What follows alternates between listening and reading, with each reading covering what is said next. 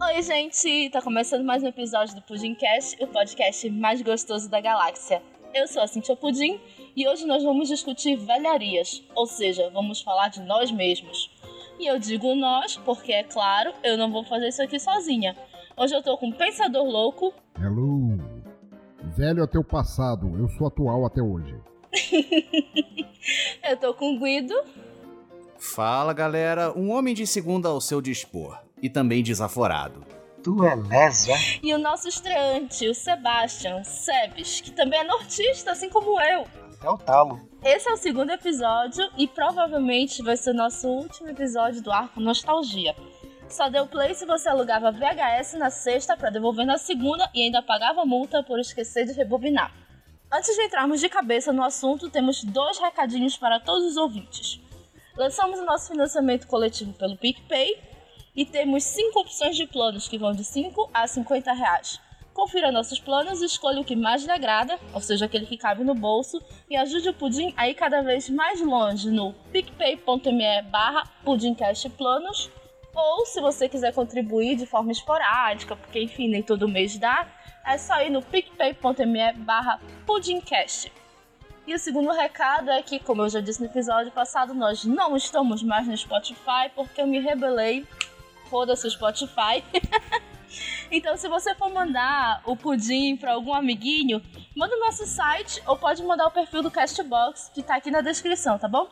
Sem mais delongas, vamos ao episódio de hoje e eu já quero perguntar para vocês: estamos ficando velhos? Sim. Pode-se dizer que sim. Talvez, talvez por causa do, do meu jeito peculiar de ser, mas a minha mãe tinha mania de falar que eu já nasci velho.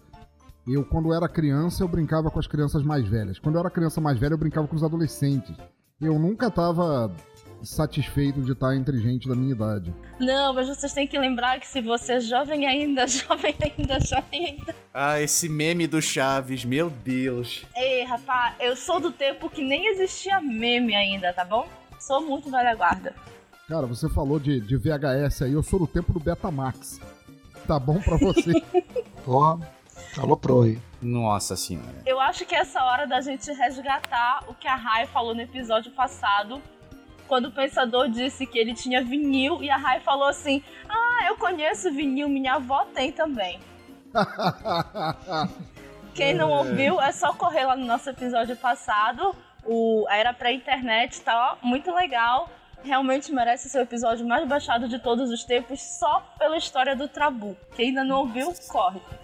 Cruz Credo, aquela, digamos assim, foi a coisa mais zoada que a gente já ouviu, né? Bons tempos de infância.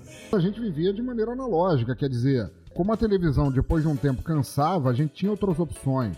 De repente ler um livro, de repente jogar bolinha de gude com molecada, jogar futebol de botão, sabe? Mas nós sempre tivemos atados à tecnologia. Por isso que eu nem vejo exatamente com maus olhos as novas gerações de molecada de fraldas sujas de hoje em dia que são única e exclusivamente atados à tecnologia vigente, porque nós também éramos atados à tecnologia vigente. É apenas que nossa tecnologia naquela época era mais precária, né? Não sei, a minha tecnologia na época de criança eram aqueles Brick Games, não sei se vocês lembram, que vem 9.999 jogos em um. A gente compra no camelô por 10 reais. Lembram disso? E, e, todos, e todos são o mesmo, só mudava a velocidade, né? Era o mesmo jogo. Esse mesmo. É. E o Atari? Porra, Atari, cara. Eu tive um Atari, cara. Atari 2600. Eu tive aquele ainda que vinha com textura de madeira em Uou. cima. Hum, Puta merda. Relíquia. Muita relíquia. Eu só ouvi falar desses daí. E eu vi no museu também, foi mal. mal pensador. oh. Vocês não são tão velhos assim, pô aí, desmascarando aí, informação. A Cintia e o Guido são crianças, cara. Porra. Como, como, diria na Feira da Fruta, vocês, vocês são crianças, vocês não podem falar palavrão. Cara, sobre, sobre a Tectoy, é, eu posso falar um pouquinho melhor porque a fábrica dela era em Manaus. Inclusive era bem Olha próximo aí. ao meu bairro. Olha a carteirada oh, voadora fábrica... aí toda, toda fedorenta a fábrica da Tectoy. Fábrica boa, eu sempre fui nintendista, cara. Fábrica Uhul. boa mesmo era na época que tava com a Gradiente. A Gradiente tinha a licença para fabricar o Nintendo, né? E ela fabricava Super Nintendo e Nintendinho lá em Manaus. Pois é. Hum, olha aí. Cara. O meu é de lá ainda. Ainda, tá, ainda tem na fonte do meu, no, do meu Super Nintendo lá Gradiente. O símbolo? Sim. Ah, pensei, Eu pensei que você ia falar o símbolo da Zona Franca de Manaus, Tem. que é um urubu, né? É uma logo de um urubu olhando pro. Acho que é pro esquerda ou pra direita. É produzido na Zona Franca de Manaus. Tem, tem isso. É um urubu? É pra esquerda, comunistas. Ah, Ah, é pra esquerda. É pra esquerda, é verdade. peraí, eu só tô chocada. É um urubu mesmo? É um urubu. Meu Deus, olha, chocada. Pensei que urubu fosse coisa só aqui da minha região. Não, a gente é da mesma região, velho. Você achou que era um condor, que nem na música do, do Oswaldo Montenegro. Quando voa o condor. Ok? Cruz, credo. É porque, ó, falando um pouco mais de norte, eu não sei se vocês sabem, mas eu, conheço, eu comecei uma campanha para as pessoas conhecerem melhor o norte do Brasil, né? Porque, enfim, eu sou daqui e eu tô cansada de ser zoada pelo resto do Brasil. Não tanto quanto o Acre. Mas Acre é no norte. Você não tá cansada de ser zoada pelo resto do Brasil. Você tá cansada de não ter com quem conversar no norte do Brasil. Mora muita gente aqui, tá bom? A maioria vai embora, mas mora muita gente aqui ainda. Eu morei lá, cara. Olha aí, o Sebes, ele é manauara, mas ele é meio argentino, mas ele é mais manauara que argentino, gente. Mas peraí, eu tinha uma pergunta pro Sebes justamente por causa disso, porque tem a Zona Franca de Manaus, né? Porra, altamente industrializada, tudo era fabricado lá e tudo mais. Principalmente anos 80, Sim, é, 70, 80, assim. Pois não.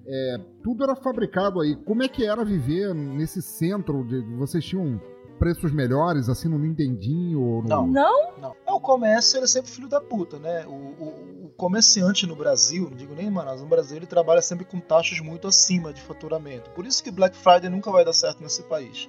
Eles trabalham com taxas de 500% acima de faturamento do produto. Tinha coisas de fato mais baratas, sim. Um, um som na época, um, um aparelho de, de música, ou sei lá, algum outro eletroeletrônico, de repente era mais em conta, mas não era muito mais em conta, sabe?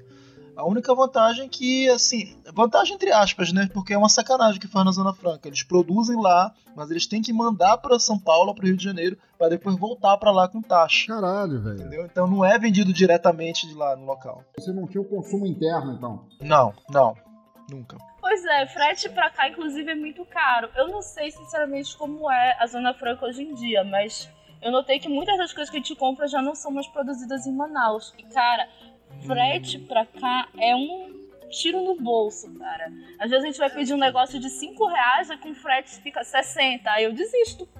É, mas até porque tudo é fabricado na China agora, né? Até os chineses. Ah! Como vocês puderam ver, não teremos a presença do Yuri hoje, mas nós temos o pensador promovido a Yuri nesse episódio. o, o Yuri, comparado a mim, é só um moleque, cara. É um, é um juvenil das piadas ruins. Não, mas assim, eu, eu queria dizer, falando sobre, sobre esse lance de, de nostalgia e tudo mais, até porque eu sou um velho fudido, assim, sabe? Eu, eu não tô ainda naquele, naquele estágio de dar milho pros pombos ou ficar jogando damas na pracinha com os outros velhos, mas eu tô chegando lá. Ah, falta pouco, né? Entretanto, eu, eu me dedico não por, não por não saber usar as tecnologias novas, afinal de contas eu trabalho com isso e tal, mas, por exemplo, eu tenho duas filhas. É, eu apresento para minhas filhas é, brincadeiras antigas. A gente faz teatrinho de boneca. Porra, eu comprei uma mesa de futebol de botão e eu tô ensinando elas a jogar futebol de botão comigo. E apesar de elas continuarem pre- preferindo o celular, elas acham muito divertido jogar. Porra, eu comprei pra, pra minha filha mais velha o, o jogo do Kai Kai Macaco, aquele que é tipo o jogo das varetas e tem os macacos sim. pendurados e você vai tirando as varetas e quem, quem derrubar menos macacos ganha. Porra, elas se divertiram pra caralho, assim. Primeira vez que elas desembalaram o brinquedo, elas olharam e falaram, pai, onde é que liga? E eu falei, ah, tolinhas. Isso não liga. Não, eu gosto muito disso. Eu, eu gosto desse contato, né? Eu lembro que quando eu era criança, vixe, faz muito tempo, eu tive acesso a alguns brinquedos da minha mãe e eu achava assim tudo muito diferente. Quer dizer, nem era tão diferente, porque na minha época a tecnologia não estava mais não tava tão avançada quanto hoje em dia. Mas eu achava legal pensar assim, pô, minha mãe brincou com isso aqui X anos atrás, agora eu tô brincando.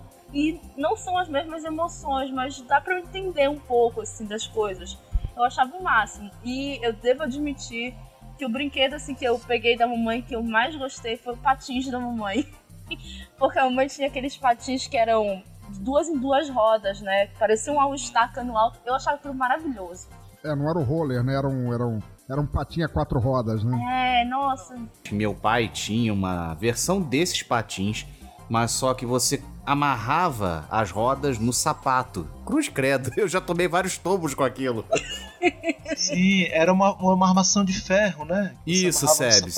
É esse mesmo. Eu lembro. Eu lembro disso. Nossa, eu, eu cairia muito também, com certeza. Mas patins, olha, uma das coisas que eu sinto falta da minha infância é não ter vergonha de cair na rua andando de patins.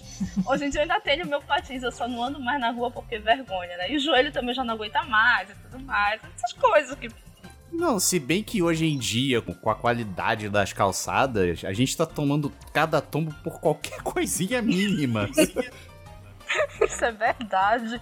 Eu tô rindo, mas não deveria, porque é muito verdade isso. A gente tá com esse sentimento nostálgico, né? É aquela nossa lembrança saudosista que nos faz lembrar apenas das coisas boas. Eu acho isso maravilhoso. Tem dias que eu mesma tô muito nostálgica. Só que se a gente for pensar um pouco mais, não era tão legal assim, não é?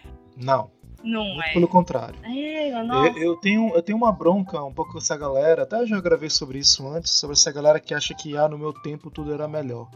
E existe um endeusamento sobre os anos 80 que eu não entendo. Aliás, eu entendo por quê. Porque teve coisas boas, principalmente na música e nos filmes. Assim, grande parte da nossa cultura hoje em dia, pop, digamos assim, é baseada nos anos 80. Mas, cara, era uma merda. Eu, lembro, assim, eu vivi no Brasil, cheguei no Brasil em 88. Não, mentira, 87.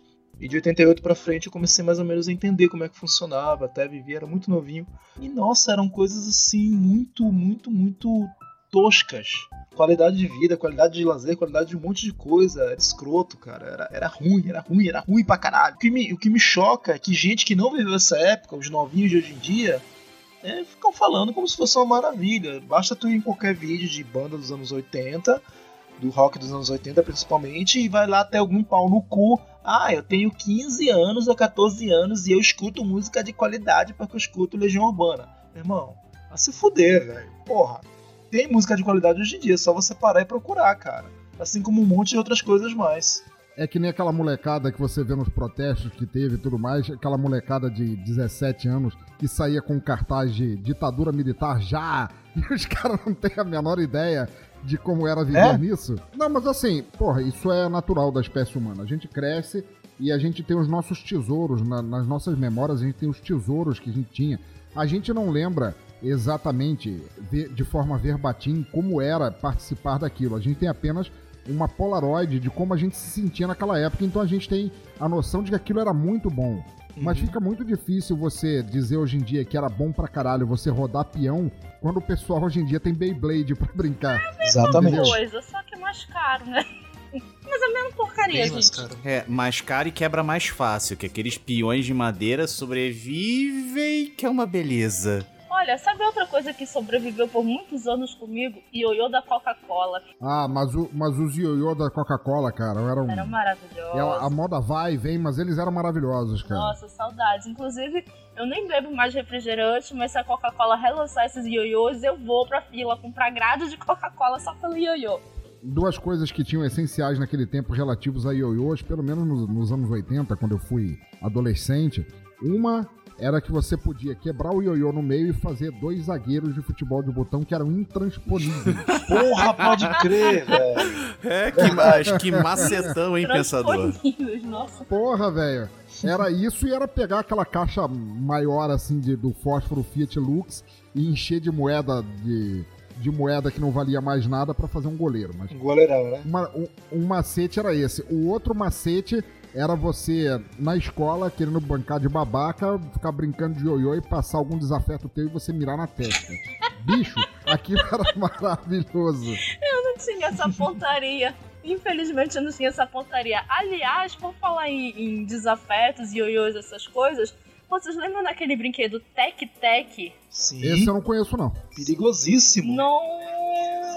Nossa! Peraí, Tec Tec, ah, não é aquele que era só umas duas bolinhas de plástico ligadas por um, por um cabinho? É esse? Que esse era conhecido Esse- como bat-bag por aqui.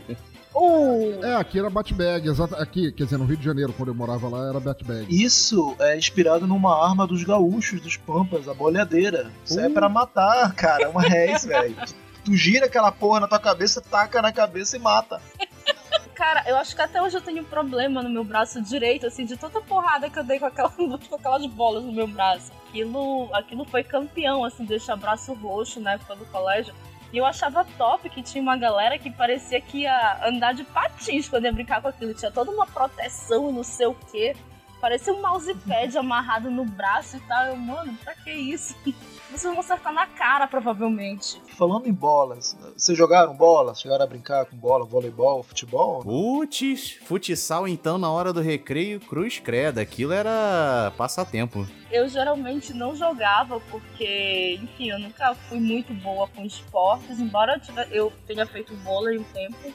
Eu jogava corte com os meus amigos, né? Então vira e mexe era cortada na testa, na... sim, cinco cortes. Nossa, um, eu. dois, três, quatro, cinco, pá! É, igual eu levei uma vez uma cortada na testa que eu pensei que eu fosse um aneurisma e morrer lá na hora. Putz. Mas olha, eu sobrevivi, Ega, foi foda. Mas uma coisa que rolava muito no meu colégio era chute quebra. Puta que pariu. Eu não sei se vocês estiveram no colégio de vocês. Alguém chegava com a ideia, bora jogar chute quebra, bora. E automaticamente todo mundo que tava na área da brincadeira virava jogador pegava uma latinha, pisava nela, amassava e as regras eram: tinha que chutar. Tinha que chutar em alguém e tinha que pegar na pessoa, todo mundo saía quebrando na porrada essa pessoa, ou não podia chutar duas vezes. Carai. Quem tivesse com a lata tinha que apanhar de todo mundo em volta, né? No Rio de Janeiro a gente chamava isso de porrada bol. que nome sugestivo. Aqui, na, aqui em Belém, um pouco mais afastado, era chamado de sangue bol. Sangue bol. Aí, ou seja, né, mirava lá nos desafetos e toma. E aí a pessoa tinha que sair correndo e tocar numa parede, alguma coisa que tinha ficado acertado, que era a área que salvava a pessoa. Ou se desse dois chutes direto na, na latinha, também apanhava. Mano, eu só fiquei boa na corrida por causa disso. Perguntar se vocês brincavam de geral. O nome lá no norte era geral. É a mesma coisa? Como é que era, geral? É, essas brincadeiras todas se assemelham. Sempre tem uma área, alguma coisa, alguma ação que você tem que fazer para se salvar. No caso, no geral, você escolhia um poste e eram dois times. Mas assim, geral era quando tinha mais de 20 moleques na rua. Quando tinha muita gente, não dava pra brincar de esconde-esconde, que era muita gente. Então, um grupo de 10 ia se esconder. E no outro grupo de 10, um ficava guardando o poste e 9 iam buscar os 10 que foram se esconder. Só que abrangia todo o bairro. Então você podia se esconder por dentro do mato, dentro das casas, enfim, onde você tivesse acesso.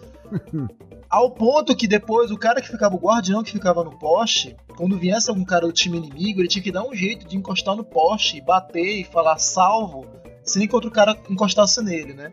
Era sempre assim, se o outro cara te achasse e encostasse você, você estava eliminado. E isso rendeu muita coisa, cara. A gente ia eliminando vários vários times de brincadeiras assim, se estendiam assim pra horas, entendeu? Até achar onde o neguinho se esconder e tal. Várias e várias vezes. Eliminou uma galera, né? Nas porradas e é, tal. É, né? cara. Parece uma versão alterada do, do pique-esconde carioca, né? É, é, seria uma coisa mais alterada desse jeito. Mas será com muita gente, não podia ser com pouca gente. Era tipo assim, 20 moleques, aí 10 iam se esconder e 9 iam buscar e um, ficava, um coitado ficava lá no poste guardando. No sol, coitado no sol daqui da linha do Equador. Coitadinho. Um negócio que eu queria perguntar para vocês, todo mundo, todo mundo aqui brincou, gostava de brincar de bet no Rio de Janeiro, ou taco em São Paulo. Bet é a versão a versão de cricket brasileira. Ah, tá, o fam... aliás, o famoso taco, eu não cheguei a brincar disso, mas caraca. O lance do taco era legal porque é um esporte ele não é olímpico e tal, mas é um esporte conceituado em outros países e aqui ele virou coisa de criança. Cara, você consegue entrar numa loja de brinquedos e encontrar o kit de taco, de bet para jogar, assim. São dois tacos e uma bola. Só isso. É só o que você precisa. Vocês usavam o quê? Garrafinha de água sanitária ou garrafinha de garrafa PET? garrafa, de, garrafa de plástico mesmo. É, eu usava água sanitária com as pedrinhas dentro para fazer peso pro vento não derrubar. É isso, exatamente. É, me, me, tira uma dúvida, pensador. No bet tinha algumas regras, né? E uma delas eu tinha. lembro que se um dos batedores. Geralmente eles tentavam bater rasteiro. Só que às vezes a bola subia muito. E se o keeper, digamos, o cara que tá pegando a bola, ele pegar no ar sem tocar no chão e gritar vitória, é automaticamente a vitória do time, né? É a vitória do time, exatamente. Ah, beleza. Mas basicamente as regras eram é, tinha. Cada time era composto de um, de um keeper e de um rebatedor. É, o cara jogava a bola. É, se derrubasse, se derrubasse a garrafa, o keeper ia ter que ir atrás. Enquanto isso, os dois rebatedores ficavam trocando e, e batendo, cruzando o campo de lá para cá e batendo o taco no meio do caminho. Cada batida de taco era 10 pontos. Às vezes a gente fazia 50, 60 pontos, é, ganhava o jogo. E da mesma maneira, se o se algum dos rebatedores levantasse o taco do, do chão antes da bola ser jogada, que era uma, uma finta legal que o pessoal fazia, que fingia que jogava a bola e parava no meio, uhum. se o cara levantava o taco no chão, perdia, perdia também. Só uma correção, só uma correção. Não é num time era um keeper e um, um cara com taco. A equipe era dois caras com taco e dois keepers. Os keepers eram um time, um de cada lado, atrás do, do batedor. E, né, ó, os caras com taco era outro time, era duas duplas, né? Isso, exatamente, eram duas duplas, exato. É, eu falei errado. Cíntia não jogou isso não, cara? jogando semente de açaí pra lá e pra cá pra tentar rebater. Ah, por que vocês acham que a única coisa que tem na minha terra é açaí? E tem outras coisas, tem cupuaçu. Ah, desculpa. Eu vou te falar por quê. Porque tem um cara na podosfera que só fala disso. Pronto, falei. Ah, mas ele nem conta, ele não faz podcast. Ê, sacanagem. Não, eu nunca joguei taco, mas eu lembro que tinha taco e tinha garrafão. Só que como no prédio que eu morei na minha infância e parte da adolescência só tinha menina, as nossas brincadeiras eram queimada, eram outras coisas. Aí, sacanagem, né? Pô, queimada era foda, cara. Eu jogava queimada. Queimada era legal, Eu me cara. vinguei de muita menina que eu não gostava no colégio. A queimada. Eu só jogava mirando na cara. e tem outro jeito de jogar. Cara, eu lembro que eu ouvia dizer de vez em quando, não sei, porque eu nunca presenciei, mas tinha uma galera que jogava queimada com coco. Mano, se pega na cabeça, Porra, mata. Caralho, jogar, vamos jogar com a melancia. Jogo de criança é, é brincadeira de menino, normalmente. As meninas, é, tirando uma ou outra que, que gostavam de sentar a bolacha. Tirando eu no chute quebra, né? É, normalmente era menino, uma porra, era, é, era, tudo baseado em violência, aquela aposta. Eu apo, duvido que você faça tal coisa valendo um soco no braço, Nossa. cara. Era aquele de de deixar dormente. Tá Testosterona brincando. já começava na infância, né? Isso é culpa dos malditos frangos com hormônios, né? Testosterona lá no prezinho, caralho, bora sair na porrada. Não, é verdade. No, no, assim, eu estudei até a oitava série num colégio católico, né? E depois eu voltei para fazer o segundo e terceiro ano. Na verdade, eu fui para um outro colégio, né? Então, obviamente, eu sei as brincadeiras mais cruéis de todas. Porque, né? Não é porque era católico que a gente era santo, né? É, até pior, né? É até pior. É, não. Nosso lado malino, assim, aflorou, né? Eu era quieta. Não só malino. Porra. Né? Muitas coisas afloraram nesse colégio. Olha, saudade de Santa Catarina. Mas, assim... eu era quietinha. Eu brincava com os meus amigos. Eu não gostava, assim... E detalhe, né? Eu era da patota nerd, né? Nerd CDF sentava na frente e a gente ainda brincava, fazia umas palhaçadas. Mas tinha uma galera assim que eu via que é, gostava de se exibir e tal, e saiu nessas porradas, e eu ficava assim, gente, pra que isso? Parem com isso, né? No entanto, tava brincando com meus amigos de. Faça amor, não faça guerra. Quase isso, né? Só que no meu caso era faça dever de casa, porque eu era muito nerd. O que, que, que aconteceu comigo? Que Temos a Hermione aqui entre nós. Porra, quem era criança e sofreu, não tô dizendo infligiu, mas sofreu a, a maldição de um troço nefasto chamado quichute. De oh, levar um chute beleza. de quichute. Caralho, eu nunca joguei futebol, vou ser sincero com vocês, eu nunca joguei futebol, na vida. Percebe-se. Nem na educação física, eu não era bola, eu não era goleiro, eu não jogava. Mas eu joguei muito handball, eu era bom no handball. Agora, você tomar um chute de que chute era ruim de, de, dos dois ângulos. Primeiro, se pegasse o chute, doía pra caralho. Mas se não pegasse o chute, só raspasse, tinha aquelas travas é, retangulares da base do que chute, cara, que raspava e arrancava a pele, enquanto, sabe, de borracha, borracha abrasiva que saiu arrancando lascas de pele. Era uma delícia, cara. Que saudade de um produto bem feito. Sebes passou por essas, cara? Claro, eu jogava bola, cara. Olha aí, cara. jogava com que chute, lógico. Sim, era a chuteira do garoto do primário. É o que chute. Isso, exatamente, cara. Era do, do, garoto do primário. E ela tinha, em vez da sola, da sola reta, da sola acompanhando o, o formato do, do, pé e tal, ele tinha um. aquelas pirocas quadradas apontadas pro chão pra dar mais tração. Até se equilibrar em cima de um que chute era meio complicado, cara. Era complicado, cara. Porque o troço era feito pra jogar, assim, você. Pra jogar, e digo mais, pra jogar em grama, em gramado. Não, pra jogar em gramado. Você jogava em futebol de salão com quichute não funcionava. Você É. se desequilibrava fácil com aquilo. O problema do quichute, basicamente, era isso: é que borracha vulcanizada ela é abrasiva, ela não é deslizante. Ela agarrava e puxava junto. Então, assim, se você tomasse um chute nas bolas com aquilo, cara, você via. Você via teus antepassados todos dizendo se fudeu. Mas se, não- se o chute errasse e raspasse, por onde ele passasse, ele carregava um pedaço de pele junto, cara. Era foda aquilo, cara. Cara, era porrada, cara. Era porrada. Anos 80, 70, 80 não era pra fracos, não, bicho. Uhum. 90 também. 90 tinha que chute ainda, que aí eu já. Um pouquinho, até metade do- dos 90. É, não, porque na mais ou menos na metade dos 90 começou a galera jogar futebol em society, então já era uma frescura maior, né? Então não tinha tanto. Mas em colégio o que chute reinou até, sei lá, meados dos anos 90, 95 por aí. Puta que pariu. É. Eu usei que chute muito pouco, eu usava mais aquelas outras marcas genéricas, tipo Conga, O é, Conga, Bamba. Bamba, lembra do Bamba? Para, o- pra quem foi menino naquela época, como, como esquecer das botinhas comando, né? Porra. botinhas comando que vieram com o filme do. O filme do Schwarzenegger, o Comando para Matar. Gente, atenção. Pudim aqui é que nem coração de mãe. Acabamos de receber um outro convidado. O Lucas Santana, né? Que a gente sempre chama de Santana por aqui. Ele é o nosso mascotinho. Eu acho que ele é um, um dos mais novinhos do Pudim. E aí eu já pergunto logo, Lucas, tu achas que tu tá ficando velho? Porque todo mundo aqui já, já sabe que tá ficando velho. E tu?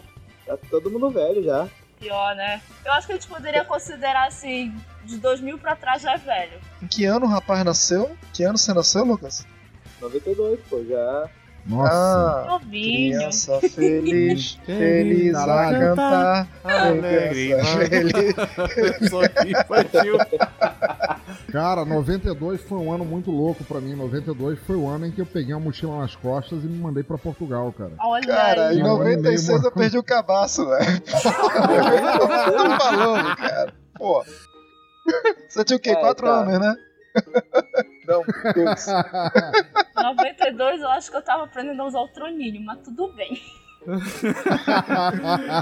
Criança feliz. Feliz a cantar. Quem no meu colégio, uma época, pro- proibiu baralho, Uno, Magic, é, Yu-Gi-Oh! Que fosse cara, Não. tá- tava proibido. Nos meus tempos de escola, eles só proibiram maconha mesmo. e. É, isso aí tava O liberado. resto tava.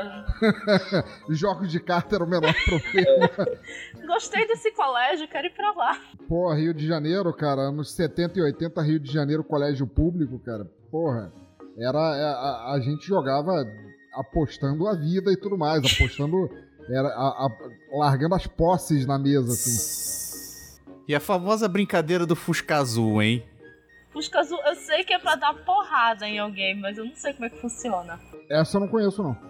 Acho que você tinha que dar uma olhada num Fusca Azul e bater na primeira pessoa que tava do teu lado. Tipo, vamos supor, eu e a Cintia conversando no. ah, eu e a Cintia conversando no meio do ca- aliás, no meio da rua, quando ela vê um Fusca de cor azul. Tem que ser um Fusca de cor azul. Não pode ser magenta, preto, branco, prata, nada. Tinha que ser a porcaria de um Fusca azul.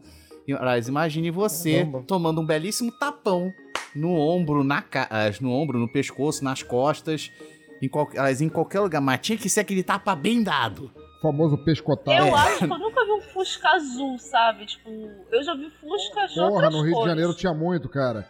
Aquele Fusca, a- a- aquele Fusca azul piscina, assim, aquele, aquele azul assim que acorda de mal com a vida, sabe? Aquele a- azul aguado e tal. Não, Pô, tinha muito, eu já cara. vi em foto, mas pessoalmente eu acho que eu nunca vi um Fusca azul. É o tipo de brincadeira que não ia rolar aqui em Belém. Chateada, né?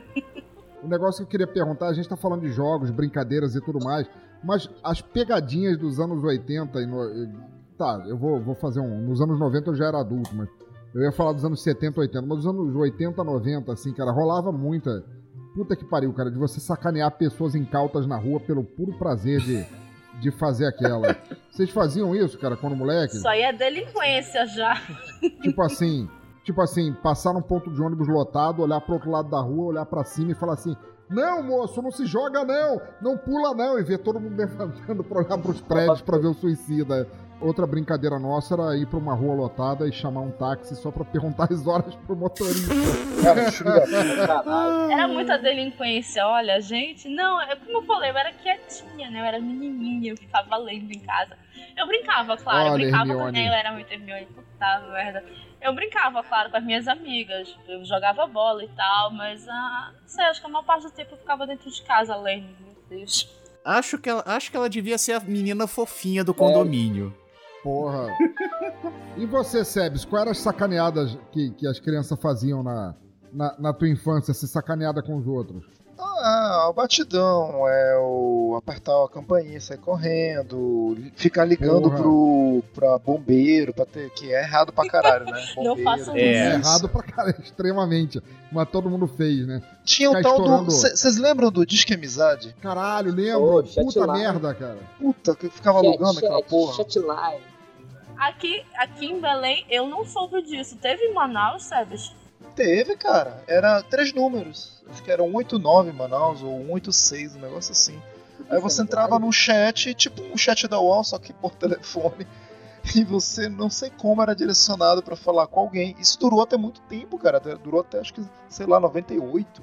Tinha essa porra. Cara, nos anos 80, nos anos 80, caiu algum tronco da Telerge, que era a operadora de, de telefone fixo do Rio de Janeiro, porque não existia celular, é claro.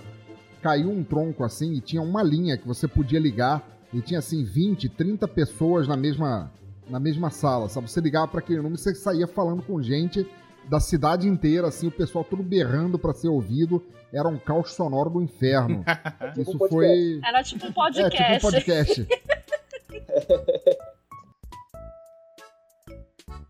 Vocês não lembram do Super Papo? Isso é coisa de um- uns, uns dois, três anos. É. Isso eu não conheço não, explica. Bem, não. É, digamos assim que o Super Papo seria o, digamos assim, o sucessor espiritual do Disque Amizade. Olha aí. Eu não sei, a única coisa que eu conheço dessas amizades, eu quero saber se na cidade de vocês tinham isso, eram os anúncios que faziam nos classificados de domingo do jornal, né? Amizades. Era, porra, era prostituição. Porque era tipo assim, ai, morena dos olhos Olha. verdes, procura amigos pra passar um tempo, não sei o que. Gente. Olha. Hum. Ah, minha adolescência. Sim, eu lembro disso. Eu lembro. Não, mas isso quando não lotavam os orelhões de tudo quanto era anúncio de prostituta, né? Ah, Ah, normal. mas é, isso aí é até hoje, né?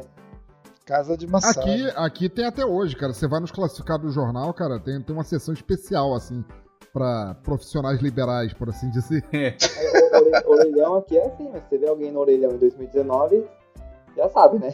Quem aqui não foi numa festa junina de escola em que tinha sistema de recadinho, assim? Normalmente uma professora pegava e falava: Fulana, você tá muito linda hoje. Isso é um recado Ai. do Beltrán. Gente, Até hoje. Até hoje tem, cara. Ainda tem? Tem, correio elegante. Não, mas eu acho, acho que o correio elegante é, você chega na pessoa. Pelo que eu entendi, esse, esse recado é geral, geral na festa. Ti- Tinha uma parada né, no- nos arraiais que eu ia que era assim, era uma sala, todo arraial tinha essa porra lá em Manaus. É uma sala toda fechada em que você, mar- tipo, prendia a pessoa lá dentro. A pessoa que tava afim de você ficava presa lá dentro lhe esperando e mandava outra pessoa lhe, lhe buscar. caraca, vocês eram muito pra Frentex, você ficava em casa jogando videogame. Ah, você que era Caralho. excessivamente nerd. Quem, quem nunca passou por aquele de chegar alguém e falar: Ô, Sebes, o Lucas, o Cíntia, o, o Guido. Tem a minha amiga tal, o amigo tal e tal, tá querendo te conhecer. Aí quando a gente olha pra pessoa, a pessoa tá branca que nem uma cera de tanto medo ou já fugiu, se escondeu com vergonha. Você agenciava, você pagava lanche assim pro amigo assim, não, vai lá e fala que eu quero conhecer ela. Aqui cada um praticamente tá num pedaço do país, né? Santana, pra quem não lembra, tá em São Paulo. E aí, diz aí, Santana, alguma coisa nostálgica de Sampa, da cidade que nunca dorme. O que mais marcou aqui, anos 90 e metade dos anos 2000, foi o Play Center. Acho que até quem é de fora de São Paulo já ouviu falar desse parque. É um, era um parque de diversão na, na Marginal, que é uma avenida importante aqui em São Paulo, parques bem grandes. Você passava assim, você chegava na cidade, você já via a montanha russa do looping. Todo, toda escola particular, pública, excursão, ia pra lá. E marcou uma geração aí de quem, quem era criança e adolescente, de 90.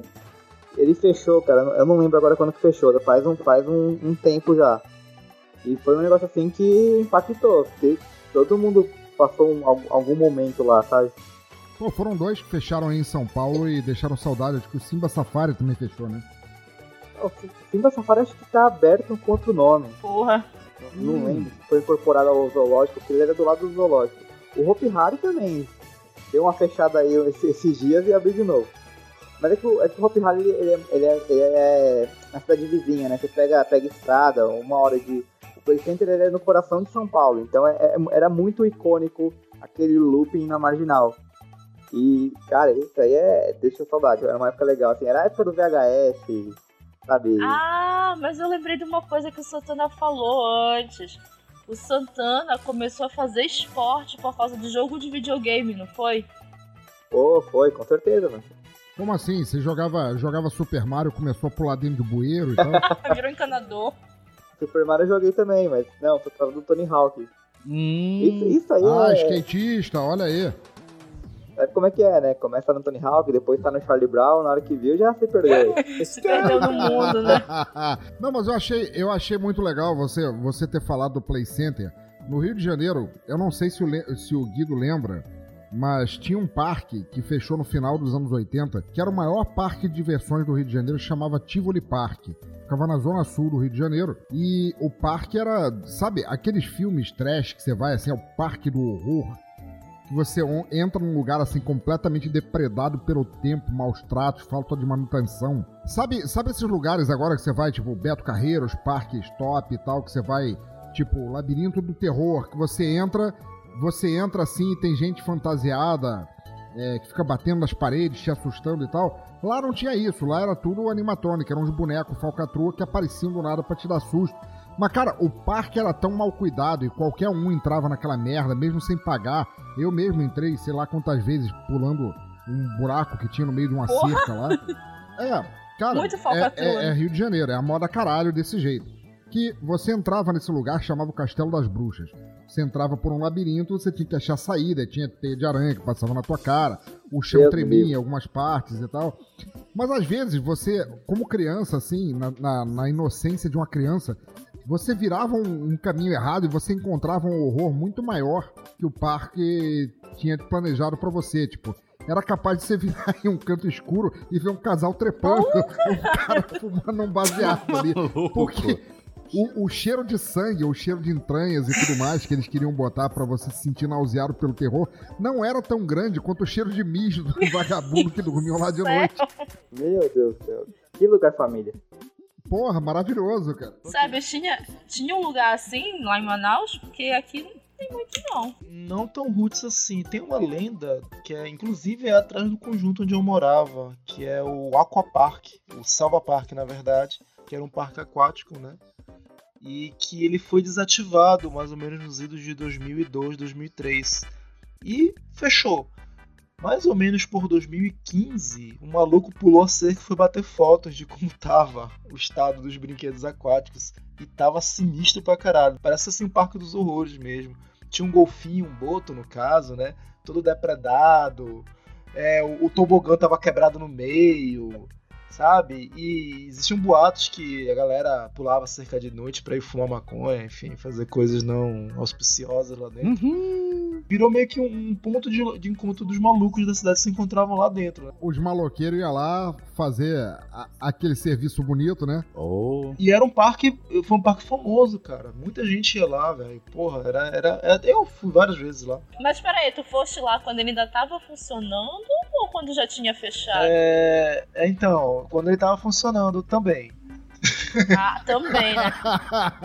Inclusive, eu perdi minha virgindade nesse parque.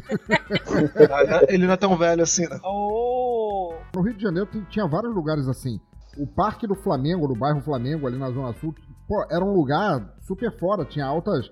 É, tinha uma mini cidade de concreto que você podia entrar cheio de barras, você podia se pendurar, subir e tudo mais tinha um avião, um Boeing, no meio do parque que as crianças podiam entrar para visitar, sabe? Sentar na cabine do piloto e tudo mais. Só que isso era a parte legal. Agora, a, a cidade de concreto, a tal cidade de concreto, era tão grande que você entrava lá, você viu o mendigão dormindo lá, o outro puxando fumo, o casal dando umas Uhum. assim, porra, ô moleque, vai, vai explorar outro recanto aí que eu tô quase lá, sabe? Parque é só amor, cara. O negócio era largado mesmo. É porra, maravilhoso. Parque é só alegria, só amor, recomendo. Pô, a- ainda hoje em dia, ainda hoje em dia, suponho eu, caso não tenham depredado, o Jardim Botânico do Rio de Janeiro era uma maravilha, principalmente na minha adolescência, porque se você conhecesse a galera certa, como eu falei lá no início do episódio, eu já nasci velho, né? Eu já conhecia, a eu sempre andei com a galera mais velha do que eu, você ia pro Jardim Botânico, você encontrava pés de trombeta de anjo ali, cara, era, era uma...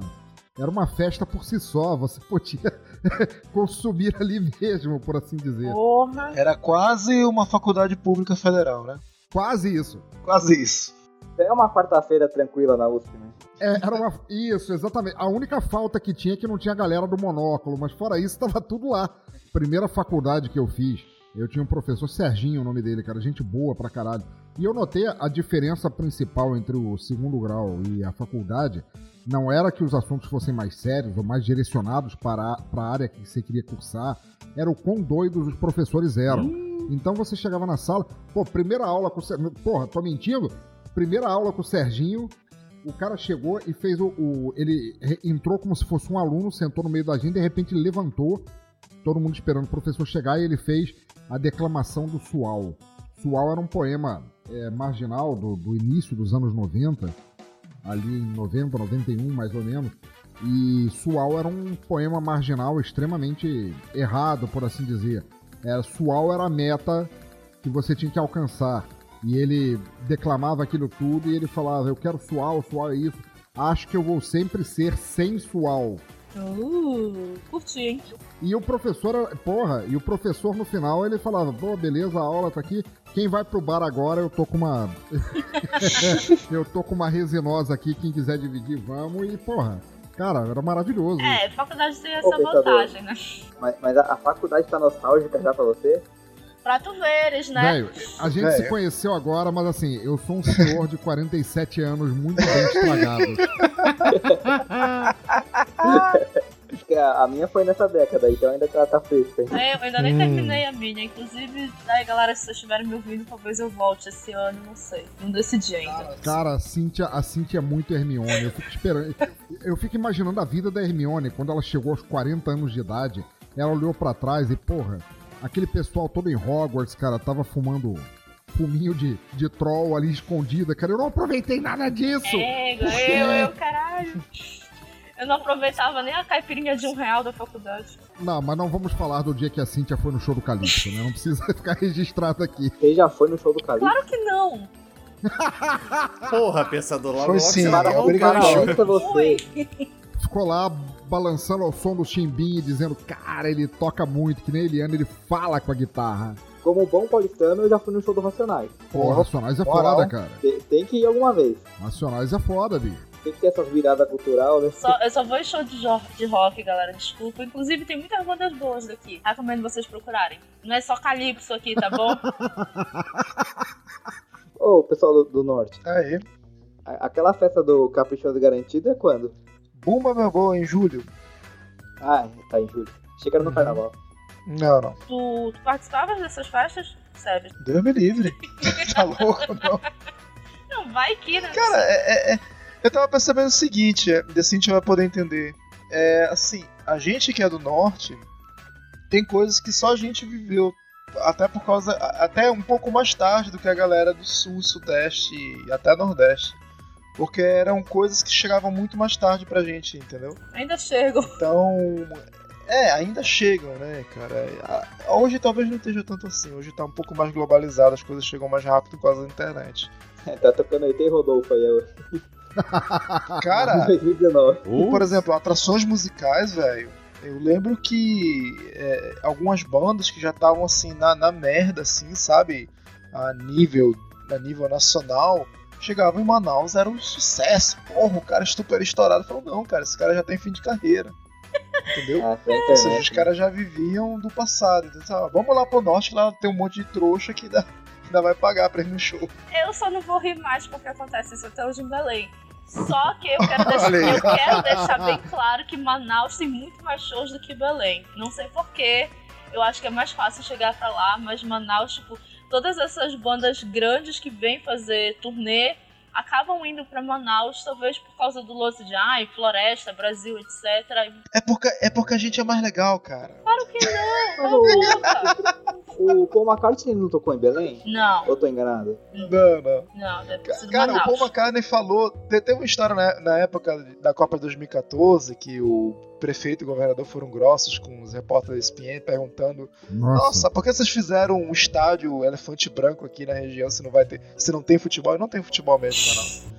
Aí o governador foi grosso com ele e o prefeito foi um pouco menos grosso, mas falou: Olha, nós temos vários artistas internacionais que adorariam fazer um show aqui, nós já temos estrutura. Eu poderia citar, por exemplo, Paul McCartney. Ele falou de Paul McCartney que queria fazer um show na Amazônia.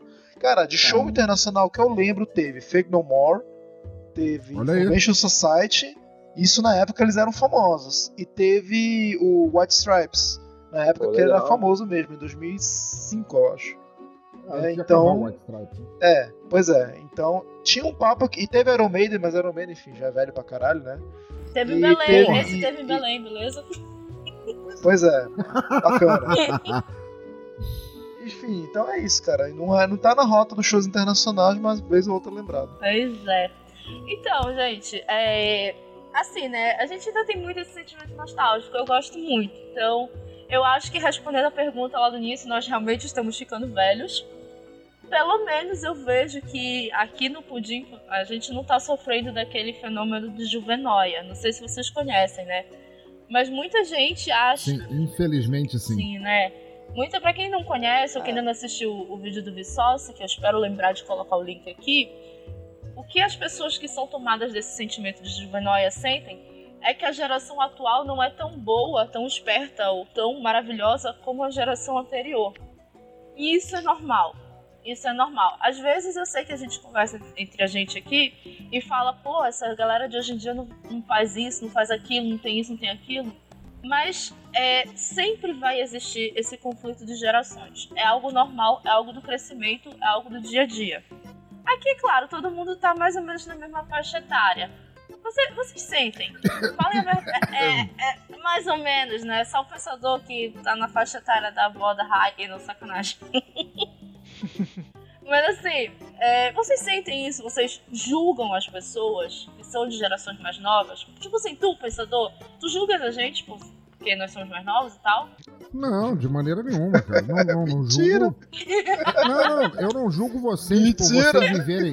Não, peraí, peraí. Eu não julgo, eu não julgo as gerações mais novas por viverem é, cercadas de um ambiente que vão dar a, a vocês, as pessoas mais novas, forma de gerarem suas próprias memórias e reclamarem da geração subsequente é, e etc e tal. Eu, eu reclamo muito da falta de engajamento das gerações novas em qualquer coisa, porque a oferta de informação, cultura e, e diversão é tão extensa que você acaba não valorizando nada do que você tem, porque tudo ficou muito passageiro. A oferta é muito extensa e ininterrupta. Mas, é, volto a dizer, eu tenho, eu tô perto dos 50 anos e tudo mais. Eu tive a minha própria forma de, de curtir a minha infância, adolescência, início da vida adulta, e, eu curti pra caralho. E o pessoal das gerações novas tem os seus próprios meios de fazer isso, e eu não vou culpá-los nunca por isso. Eles apenas aprenderam a, a, a curtir esse tipo de coisa de forma a gerar nostalgias das quais eles vão sentir falta quando ficarem velhos e por aí vai. E seria até babaca meu dizer que elas deveriam é, ter nostalgias como eu tenho as minhas de coisas que eu fiz porque a vida anda. Mas volto a dizer, assim, é, uma coisa que marca muito essa geração é justamente a oferta ser tão grande que ninguém se apega muito a alguma coisa ao ponto de às vezes gerar esses sentimentos nostálgicos. Mas todos terão, com certeza. É, eu, eu concordo. Eu acho que a. Primeiro, acho que o jovem tem que acabar, né? Porque o jovem. ah, já deu. Jovem tem que acabar, jovem tem que Tem envelhecer que logo. acabar o jovem no Brasil, tá ok? O jovem tá estragando a família tradicional brasileira, tá ok? Não, mas eu penso assim, que acho que a, a geração millennial, ela deu um, um a, a, geração de filhos sempre quer ser o contraponto da geração dos pais. Entre os 15 e uns 20, aí vai crescendo, passou dos 30 ele vira, vira, vira igual aos pais e entende o mundo de outra forma, né? Só que eu acho que essa geração millennial 2000 pra cá, a velocidade do mundo, a velocidade da informação é, é absurda. Então é, é o que o pensador falou. Vamos supor, o, o cara começa. Vai, vou dar meu exemplo. Eu comecei a curtir skate. Comecei ali para 2005, que a internet estava engatinhando. Então a, a, revista era muito forte. Um amigo falava de um vídeo, ele tinha que, tinha que ir na galeria comprar o vídeo. E hoje um moleque que tá andando assim, ele segue todo mundo no Instagram, semana que vem já não lembra do vídeo, a, a revista morreu, o ato de sair na banca e mensalmente pegar uma revista, sabe? Isso acho que isso te engajava mais. Então acho que essa é a, o contraponto da, com essa geração mais nova. Que não vai ter com a próxima, que o mundo caminha assim, caminha pro apocalipse. É, é como eu sempre digo aqui no Pudim, o fim do mundo deixou de ser algo temido para ser uma esperança para mim. É, não, eu já eu tô esperando, sabe? Eu não, não, fico mais com medo, não é mais tragédia o fim do mundo pra mim, é uma esperança. Vocês notam o recalque da Hermione que não aproveitou tudo, tava trancada em casa lendo livros, estudando pra, pra aula do professor Snape e agora quer que o mundo todo se foda porque ela não aproveitou pensador, nada. Pensador, segura, segura a onda, senão ela, vai, ela já tá me olhando aqui com uma bendita de uma faca aqui. Ô, laia, laia uma, uma leviosa. Se, se sair, galera, ouvinte, se sair um, um Avada Kedavra pra mim aqui, vocês já sabem quem foi, hein? Olha, a última pessoa, a última pessoa que falou alguma coisa assim contra as minhas opiniões, ficou alguns meses na geladeira, vocês lembram muito bem. Ó, oh, toma cuidado. Mas olha, gente, eu adorei conversar. Nossa, eu, eu, não, eu não peguei essa, velho. É, foi... Tô por fora da, do barraco do pudim. Eu só vou dizer uma coisa: a última pessoa que falou alguma coisa contra a minha opinião aqui ficou meses sem aparecer. A, palavra, a, a chave é interestelar. Olha aí. Ah, não, a chave é Enzo dos anos 90. Enzo dos Pra quem acompanha, quem acompanha o Pudim já sabe o que é. Eu adorei gravar com vocês. Eu espero que todos vocês estejam aqui no próximo episódio. Inclusive o Santana, que passou uns meses sumido, né? Tava, tava na labuta. Tava na labuta. tava na geladeira? Como é que é? na labuta. Não, que não é fácil empreender no Brasil. Verdade, né? Santana fala isso, mas ele é o dono da empresa, ele anda de jatinho. Vocês estão por fora, ricão. Olha aí, cara. Eu, eu, eu, posso começar falando assim: Oi, meu nome é Santana, eu tenho 26 anos e 1 milhão na minha conta? Pode. Vai, Santana Bettini, fala. eu não aguento mais isso. Ah, esquece isso, cara. Ela é só uma nova versão do Rei do Camarote, é a mesma merda. é, é, isso. Pior que é isso mesmo, né? Falar nisso, alguém sabe onde tá o Rei do Camarote, cara? Sumiu. Ele se afundou na afundou nas dívidas, não, não consegue mais comprar champanhe com foguinho. informações dele que ele mora aqui no Tatuapé, no bairro vizinho do meu. Caraca. E aí, se eu não me engano, ele, ele tinha um monte de imobiliária. O último vídeo que eu vi dele era tipo uns caras. Isso aí faz, já faz um tempo, né? Era uns caras filmando com o celular, tentando falar com ele. E ele, assim, ignorando e entrando na Ferrari dele. A mesma Ferrari do, do vídeo lá. Porra, ele tem a mesma assim, Ferrari, sacanagem, né? Cara pobre, nem troca mais de Ferrari todo ano. Filho da puta, cara. Como eu odeio pobre. Né? Mas o cara tá por aqui. Então, meninos, como eu falei, adorei gravar com vocês. Esse é o momento de vocês brilharem. É o momento que vocês deixam os recadinhos aqui, deixam as redes sociais, os podcasts que vocês fazem. Então, vamos começar logo pelo nosso baby. Santana, deixa aí teus, teus recadinhos. Foi mal, cheguei atrasado hoje, mas peço perdão pelo vacilo. Rede social, eu só uso o Twitter, Lucas Hawk, segue lá, e o podcast, o, pudim, o podcast que eu participo é o Pudimcast. Yay! É. Quando participa, né? Falo mesmo, hein? Ah, que isso. Né? Você mora no meu coração. E valeu por ter escutado até aqui. Comentário já sabe. Valeu, galera. Sebes? Então, eu sou o Sebes, lá do Apenas um Cast. Podcast que fala sobre o cotidiano e outras coisas mais. Uh, conheci essa galera toda por causa do podcast do Pensador, né? Que tem os hangouts da madrugada. Conheci a Cíntia é, e diversos outros podcasts. Obrigado pelo convite. E tamo aí, pode me achar lá pelo Twitter, né? Arroba Aumcast. Ou então pelo Facebook, eu sei que ninguém mais acessa, mas enfim, é apenas um cast. Tá lá todos os links, redes sociais e demais coisas lá. Valeu pelo convite. Guido? Bem, pessoal, pode-se dizer que além do, dessa, desses dois episódios do Punicast, eu também tô participando junto com alguns amigos do Desafórum. E vai por mim, é um podcast de humor que a gente só fala groselha, primeira coisa que vem na cabeça. Se você quiser rir pra caramba junto com a gente, é só você entrar em www.desaforum.com.br. Mas você também pode falar com a gente pelo Instagram, Desaforum, e também pelo nosso Twitter, Desaforum Underline. E também eu sou membro do Homens de Segunda lá da Choque Rádio Web. Se você quiser ouvir um pouco a programação, é só digitar choqueradioweb.com.br. Lembrando que é S-H-O-C-K. Então, por favor, próximo. Pensa.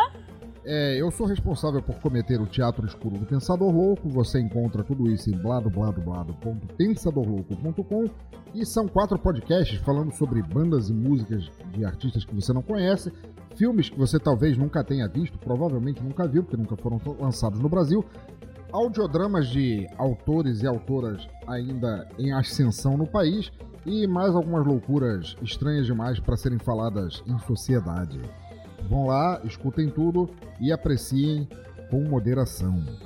Bem, como vocês já sabem, eu sou a Cintia Pudim, vocês me encontram no site do Pudim, né, que é o pudimcast.com.br. Vocês também me encontram respondendo lá no Facebook, Pudimcast. Vocês me encontram no Telegram, no Pudim Chat, que é o nosso grupo para troca de mensagens, troca de memes, xingamentos. Não, brincadeira, xingamentos não tem. É onde a gente interage com todo mundo. E se vocês quiserem Nudes. nudes né, quando rola e tal, só, só chegar. E se vocês quiserem realmente falar comigo, vocês podem me encontrar no Instagram, no Twitter, no Telegram ou no Facebook como Cintia Pudim. Muito obrigada por participar de mais esse episódio. Talvez seja o último do Arco Nostalgia, não sei, vamos ver como vão. Ah, é porque a gente tem uns outros projetos pra correr. Eu espero encontrar com vocês aqui, ouvintes, daqui a duas semanas. E eu espero encontrar com vocês também, meninos que estão participando comigo, daqui a duas semanas. Então já fica o convite para o próximo episódio, tá bom? Valeu, Pudim. Bom, Muito bom. Então, então tá bom, né? beijos, meninos, e beijos, ouvintes. Até o próximo. Valeu, Cíntia. Se cuida. Valeu. Até Beijo mais. Beijo, beijo. Tchau, tchau. tchau.